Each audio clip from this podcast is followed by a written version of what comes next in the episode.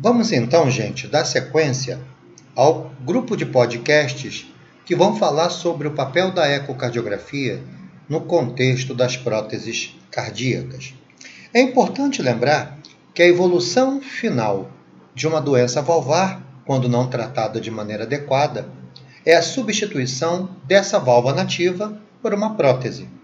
E é importante lembrar que, como vimos no primeiro podcast, essa prótese pode ser um substitutivo metálico ou um substitutivo biológico.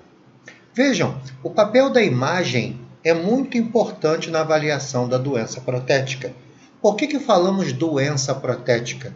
Porque a partir do momento que você coloca um substitutivo, esse substitutivo, na grande maioria das vezes, ele é restritivo em relação a uma válvula nativa. Então eu criei um problema e eu devo aprender a identificar, a estudar essa nova válvula, entre aspas, que é a prótese cardíaca.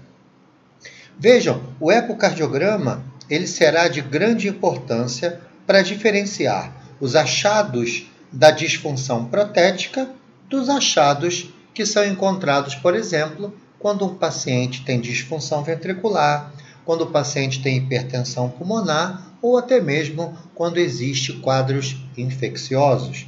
Então, o ecocardiograma realmente é um exame de grande importância na avaliação do paciente portador de uma prótese cardíaca.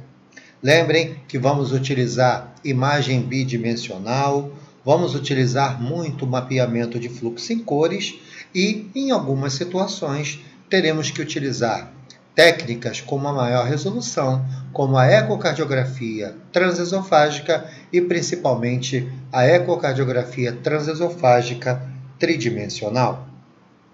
Vejam, é importante lembrar que a disfunção de uma prótese ela não é uma coisa tão frequente, porém ela é uma ameaça à vida.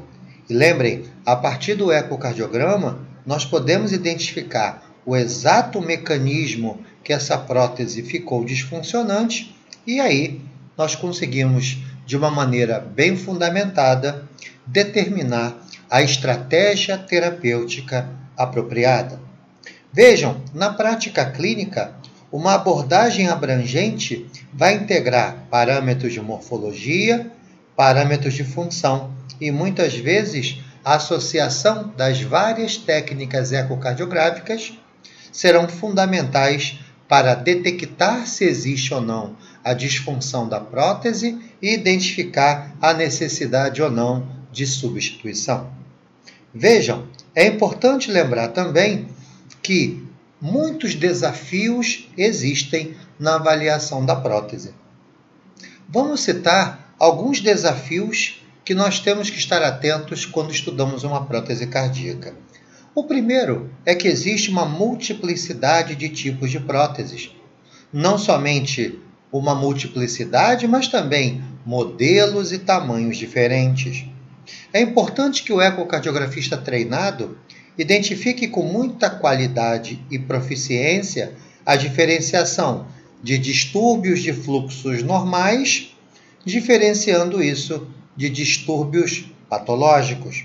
Lembrando ainda da necessidade, em muitas situações, de estar atento ao tipo de prótese, ao modelo de prótese e também ao tamanho da prótese.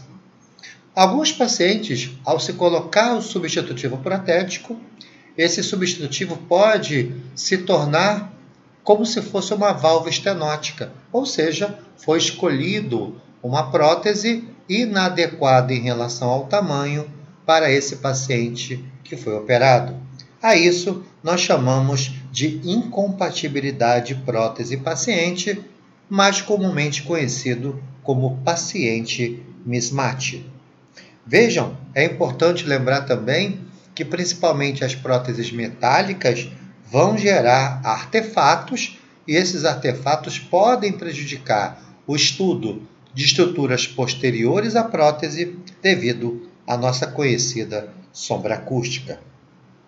Outra coisa interessante é lembrar que os estudos em pacientes com prótese não são estudos rápidos. Muitas vezes, o ecocardiografista treinado ele terá que realizar vários cortes tradicionais associados a cortes intermediários. E lembrem que nas complicações das próteses, muitas vezes nós temos dificuldade de diferenciar duas apresentações muito comuns na prótese, que são as formações de trombos e as vegetações. Mas aí é importante que o ecocardiografista e o cardiologista entenda que o que seria uma prótese ideal? Uma prótese ideal seria uma prótese que durasse a vida toda, que ela não apresentasse nenhum grau de restrição à sua abertura, que ela fosse silenciosa, que nós não precisássemos utilizar o anticoagulante e principalmente que não gerassem complicações. E aí, nós temos que colocar de um lado a prótese mecânica e do outro lado a prótese biológica. A prótese mecânica, assim como a biológica, tem vantagens e desvantagens. A prótese mecânica, a grande vantagem dela é a durabilidade. Porém, no paciente que utiliza uma prótese mecânica, nós sabemos que a anticoagulação é obrigatória, o paciente geralmente se incomoda com o ruído da prótese e nós temos uma maior dificuldade ao se estudar essa prótese através da ecocardiografia. Já a prótese biológica, as grandes vantagens dela é que ela é uma prótese que a gente não precisa, na grande maioria das vezes, utilizar o anticoagulante, ela tem uma menor sem ruído e o mais importante, nós temos menos dificuldades de avaliar essa prótese através da ecocardiografia. Porém, a desvantagem principal dela é uma menor durabilidade quando comparada com a prótese mecânica. Ok? Então, no próximo podcast, vamos bater um papo sobre os tipos de prótese e as peculiaridades de cada uma dos grupos de próteses cardíacas. Um grande abraço